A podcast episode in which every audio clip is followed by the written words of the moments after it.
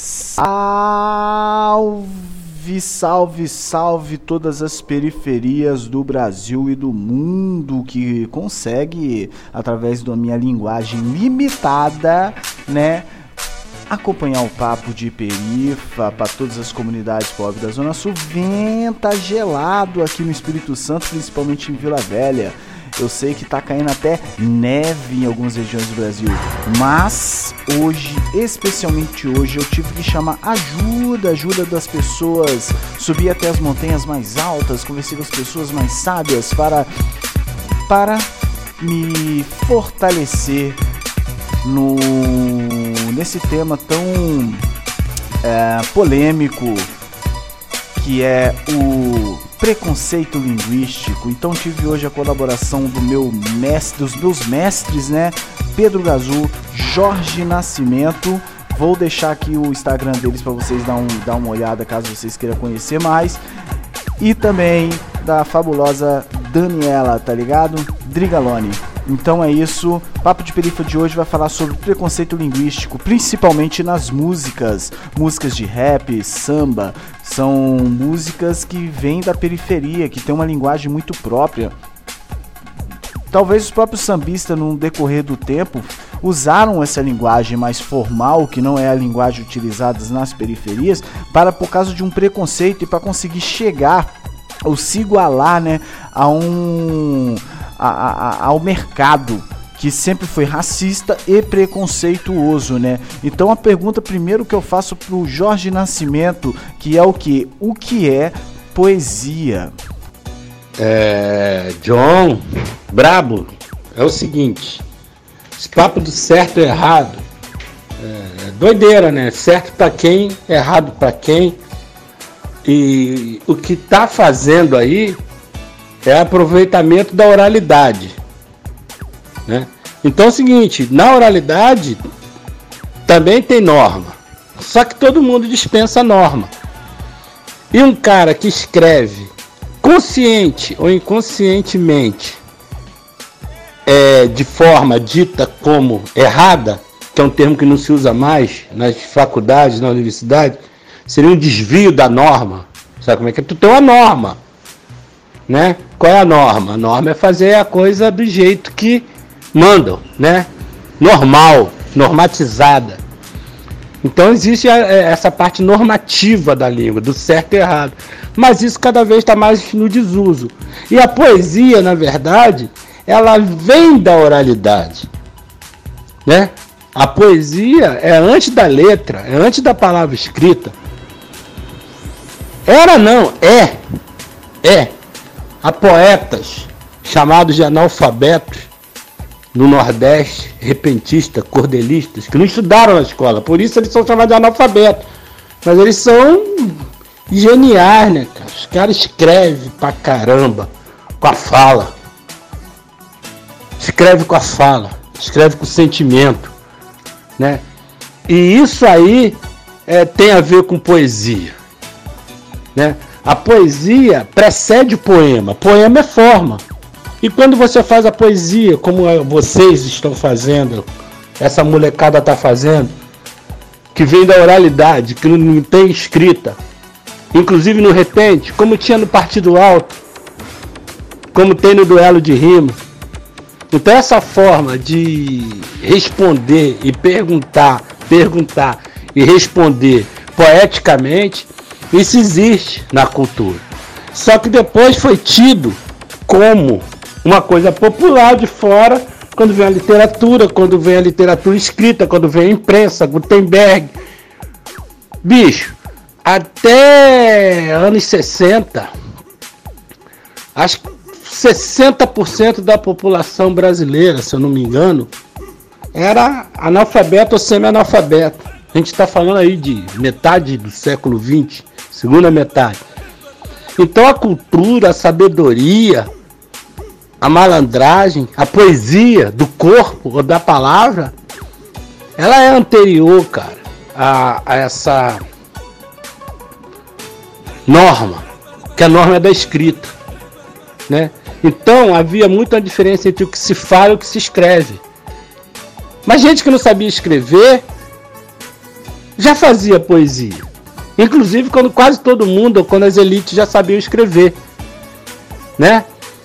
E exatamente o que é poesia? Bicho, não existe. Não existe essa que é poesia.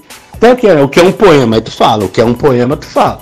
Poema é uma forma escrita é, comumente que vem com rima, ritmo, etc, etc. Um poema. Agora, poesia não, cara. Poesia é um estado, poesia é uma onda. Uns conseguem transformar essa onda num quadro, outras num verso, né? Outras num, numa dança.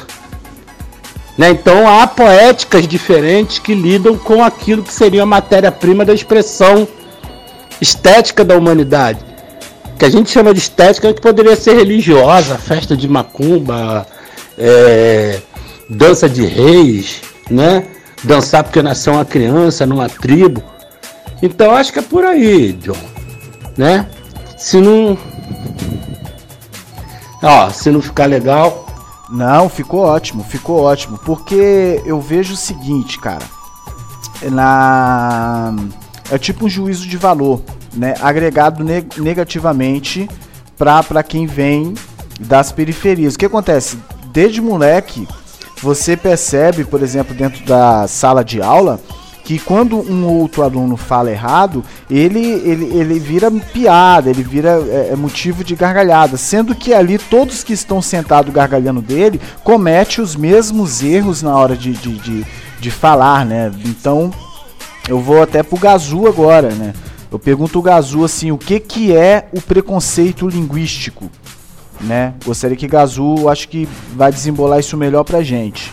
Bom, vamos lá, vou tentar traduzir preconceito linguístico sem recorrer a nenhum, é, nenhuma fonte teórica. Né? Você tem o vernáculo, né, que é a língua portuguesa, que é falada oficialmente. Você tem a língua culta. Não, o vernáculo é o que você estuda, a culta é o que você fala, que, tentando aproximar a, da, da, da gramatical mas nunca alcança. E você tem as variantes, né? que aí as variantes são é, redimensionadas por faixa etária, por região, por profissão, por alguns fatores desse tipo. É, e aí tudo que está basicamente à margem da língua culta da, da, da, gramática, a própria língua culta já, já, já é uma corruptela dela, né? e as suas variantes acabam entrando em choque, porque é, são vistos como deturpadora né, da oficial. Se eu não me engano, no século XIX ainda era considerado uma, uma questão de crime contra a realeza você cometer deslizes ah, gramaticais. É, mas isso vai ficar à guisa de, de pesquisa. E aí o que, que você tem? A, a fala é dinâmica, né? E a fala é, recorre a discurso, a questões, a instâncias é, contextuais, a pantomimas, a, né, a tautologias, etc, etc. Então isso acaba sendo é, visto como barbarismo, porque uh, ou infantilizado ou, ou, visto como uma coisa até criminosa, como ataque ao, ao vernáculo. E costumeiramente os puristas se utilizam desse, desse ponto de vista para desautorizar os discursos da periferia, né? de, do, do, da, da, marginália, né? já for reforçando que marginália como os que estão à margem da sociedade, não no sentido comum né, de marginal como a, grande imprensa ah, preconiza o tempo todo. É, tem o um lance também, tipo assim, na, no rap, né? Eu, eu, vários, vários exemplos do, do, dessas discordâncias verbais, né? Desse, dessas redundâncias assim na, na linguagem dentro do rap. Isso, isso é, acontece muito, né? Mas eu vejo também que parece que é um. A, a, tem uma, uma galera, inclusive do samba, que tenta distanciar a linguagem do rap e do samba, como se fosse duas coisas diferentes. Eu não consigo enxergar como, como diferente. Eu consigo enxergar como dois discursos que vêm do mesmo lugar, Claro que um já ganhou uma proporção, né, gigantesca em cima de, de grandes mídias, né, e até mesmo no sentido vendável da coisa, o samba ele é muito vendável, mas não na perspectiva do samba, mas na, naquela, na, na, na, perspectiva do pagode, né? De um pagode romântico, sem falar muito e sem tocar muito em feridas, mas ainda se continua sendo feito um samba, um samba da maneira como a gente conheceu de uma versão original. Assim como também é, o samba fica muito pop, o rap também se populariza, o funk também se populariza, e mas eu não consigo perceber um distanciamento entre essas linguagens como se, pô, se você é acostumado a fazer isso no rap, no samba não dá certo. Eu não, eu não sei. E a gente também tem exemplos de grandes sambistas que também utilizava disso, né? O que eu quero dizer, na verdade, é que se existe música para além de um mercado, né? E que essas músicas elas sempre vão continuar sendo feitas, vão continuar se, é, existindo e que a gente tem as mídias hoje sociais, é, é, tipo YouTube, Spotify e tal, que o próprio artista pode subir suas músicas e a gente consegue ainda ouvir, né, composições novas que tem essa perspectiva, que tem um propósito, né, é, original ali da, da, poesia em si, sem é, visar grandes públicos, né, inclusive do samba. Bom, de certa maneira, você me lembra, falando do Adoniran, né? Então lembra assim, Adoniran já é figura tarimbada já nos exemplos ah, de sociolinguística, que é a área da linguagem que dá vazão a essa dimensão né, dos, da, das produções ah, marginais da, da linguagem. Uma Clementina, né, que, tem, que vem com a questão do terreiro, mas na década de 80, me parece, 70, 80, teve uns discos de chamado Cantoria 1 e 2, que acabou popularizando uh, o dialeto nordestino, né? Tem, tem um, um cantor compositor lá chamado Elomar que praticamente você só entende a língua, a, a música é, tá olhando o encarte e, e, e, as notinhas de rodapé. Uh, mas o, o, Gonzagão já fazia isso. De norte a sul do, do país, as músicas né, ditas é, sertanejas é, utilizo de um, desse registro é, dialetal, né? Mas com relação a, a, a, questão da faixa etária, você já é mestre nisso e, e, as, e as músicas que você utiliza como pano de fundo para o papo de perifa também já dão essa pegada, né? Sobre uma, uma transformação, uma dinâmica da linguagem a partir é, da faixa etária, entende? Né? E da questão dos guetos mesmo. Uh, um registro que volta assim, é, voltado né, para o formal seria a música gospel, né?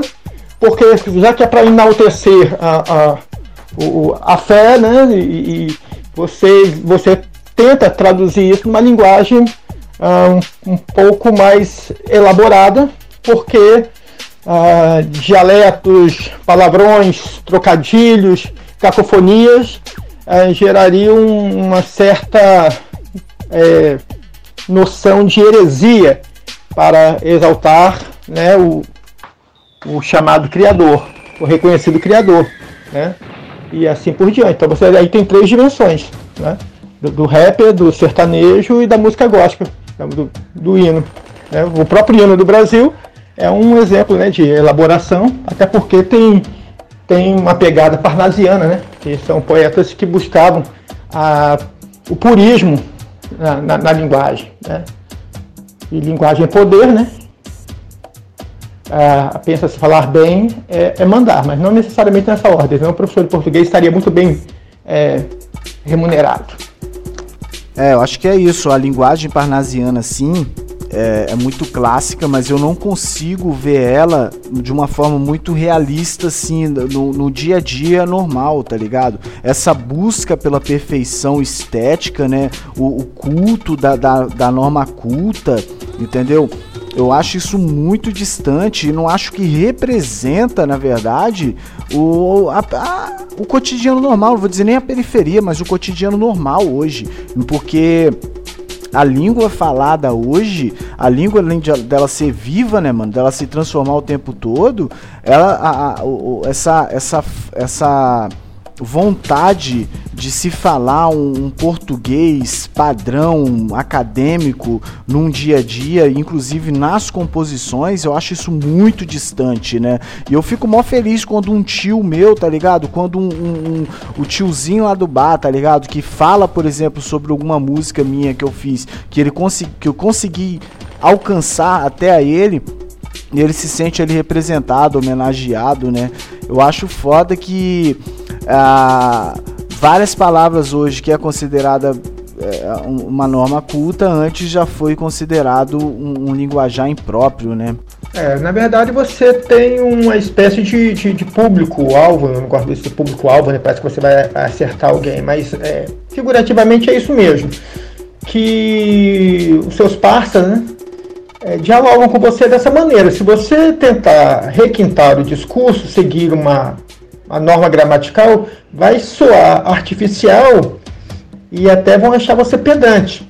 Né? Então, assim, no, para o registro, para o meio em que você está e para quem você está produzindo, o ideal é que você mantenha a dinâmica a, da língua falada, que é de outra ordem, né? Não, escrever é uma coisa falar é, é, é, parecido, mas não é igual. É, é, tem, tem, outras, tem outros mecanismos de, de coerção e, e liberdade.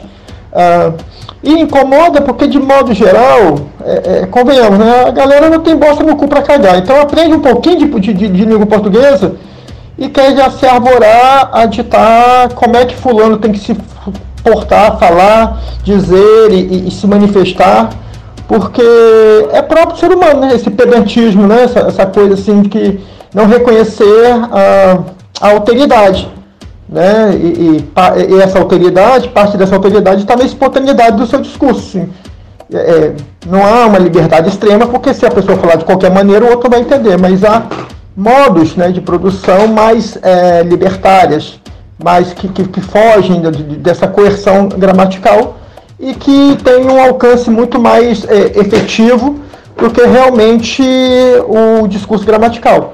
Até porque a, as pessoas que utilizam muito a gramática a gente olha como desconfiança, né? É o contrário, nós que, que lidamos com essas diferenciações é, sabemos que o discurso polido ele é beira a dissimulação. A pessoa fala uma coisa para fazer outra e o discurso mais espontâneo está muito mais próximo de uma coerência, né? A pessoa fala e se, se pretende, né, a, a defender, pretende defender aquilo que foi dito, né?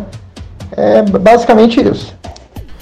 É, eu quero saber também da Dani, né? Ela enquanto professora, é, ensino médio, de periferia e também do Fundamental 2 eu queria que ela me respondesse o que, o que, que ela acha disso, como ela enxerga isso, o que, que é certo e o que, que é errado. Eu não tenho a. Eu não gosto de falar errado. Por exemplo, quando um sambista canta uma. É, tem uma letra que é dita errada, né? É melhor, no meu entender, assim, como professora, de dizer que ela não está, vamos supor, compatível com a gramática normativa. Errado é muito pesado, porque quem sou eu para falar o que é errado, né? Errado é são outras coisas. Isso não anula que todo mundo tem direito à educação básica. Todo mundo. Básica, gratuita, de qualidade, isso está na Constituição, está tá no ECA, está é, nos livros bases aí da nossa para nossa sociedade.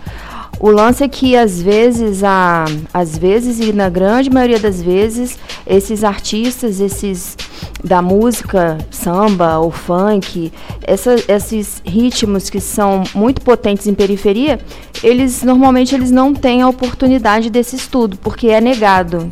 Né? E às vezes também é proposital, ele quer dialogar com o mundo da forma que é o berço dele, que ele nasceu. Ele está recriando o universo dele, então é legítimo e é completamente, a, a, além de ser também, é uma crítica social. Nós fala sim. E é assim que você vai ouvir. Nosso recado é assim. Tem o, o Sérgio Vaz fala, né? Quando nós fala nós vai, é porque nós vai mesmo. Então tá indo e eu tô indo com toda a minha história, com toda a minha carga, com toda a minha vivência. É lógico que é, é possível eu aprender, já que eu tenho direito, as duas formas, mas é possível também eu usar a forma que eu quiser, né? A, eu fico perguntando se um dia se um Chico Buarque ou, ou Caetano se fizessem disso uma se fizesse uma letra sem a regência verbal, sem concordância ou qualquer outro dito erro, se ia ter o escracho que tem para quando um cara de periferia faz. Para eles, talvez seria licença poética. Né? E para quem vem de, de, outros lugares que não seja o asfalto é, é chamada assim burrice. Você não. Fulano escreve errado, né? E a palavra errada é enfatizada. Então, por que, que a gente usa errado para uns e licença poética para outros? O que faz é, quem decide um cânone, assim, eu, eu fico me perguntando isso. Então, não vejo como erro, eu vejo como vivência, experiência, crítica social, eu vejo como é, tudo que precisa mesmo ser passado. E alguns erros incomodam quem está ouvindo. Assim como a crítica também incomoda quem está no sossego do seu lar, né? É, então, vai saber se eles fazem isso também para incomodar mesmo, né?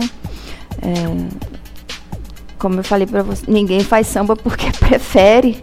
Vai saber o que tem por trás da, de toda essa história, de toda da saudosa maloca. De, de eu não, não, não vejo erro. Não vejo erro. E uma história da sua avó, como é foi? A minha avó, quando eu tava. Eu sou formada em letras em inglês, e minha avó, um dia, eu com aquela coisa do pedantismo de estudante de letras, coisa horrorosa na vida, que só agora, depois de velha, que eu fui é, ver. Eu falei com a minha avó, a minha avó falou assim, minha avó muito sábia, e ela falou. É, ah, eu não suporte, eu não suporte essa vizinha. Como quem diz, eu não suporto essa vizinha. E eu falei, vó, é não suporto. Na mesma hora ela me deu um tapa muito forte, o tapa que me faz acordar todos os dias ainda, e falou: não me acorrege. Então, isso aí, total. Isso, minha avó é uma gramática. Quem sou eu para corrigir? Ela tá certíssima. Eu que tive que ser corrigida. Então, é muito complicado. E não anulo uma coisa, uma coisa não anula outra. Repito, direito à educação é essencial. Mas eu fazer o que eu quero com a minha educação também é essencial, né? E quando essa educação me é negada, eu vou falar do jeito que eu quiser, porque é a oportunidade que eu tive. O Papo de Perifa hoje fica por aqui. Esse assunto ainda não se encerrou. Em breve eu vou voltar para falar mais sobre preconceito linguístico e sobre esse lance do parnasionismo também que me interessa muito, inclusive dentro da poesia. E quero mandar um salve para Edinho meu parceiro lá do Morro do Garrido, o cara do violão, o cara é foda, e ele que provocou toda essa discussão hoje no nosso bate-papo. Eu falei com ele, vou fazer um papo de perifa falando sobre isso hoje. Salve o meu mano e vou finalizar também com uma música minha pela primeira vez aqui vou finalizar com uma música minha, um samba e do qual gerou toda essa discussão. Quiser mandar um salve, quiser mandar um alô, johnalmeida72.gmail.com Papo de perifa, tudo nosso. E lembre-se, quem não é visto, não é baleado. Eu só acredito em poeta experimental que tem a vida experimental, que não tem medo.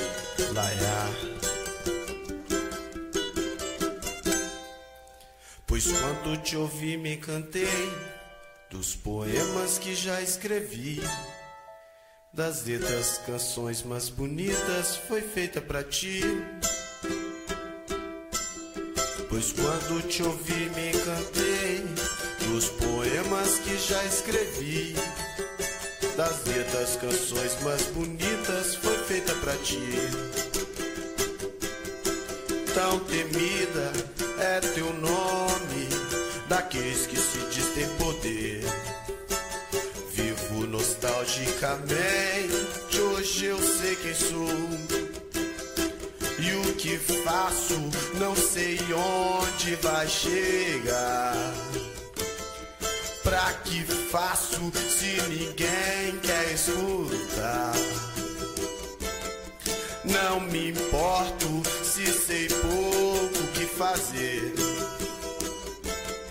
Mas me importo onde os irmãos vai chegar. Tantos anos dedicados à poesia. Desistir derrotada, agoniza, gargalhada dos que têm poder. Sou favela e já mato um leão por dia. E não pago de simpatia,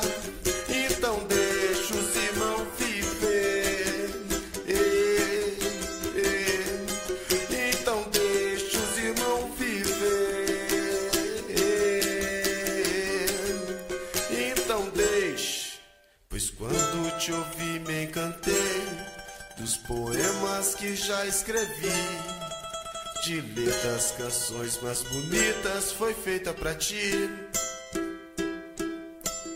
Pois quando te ouvi me encantei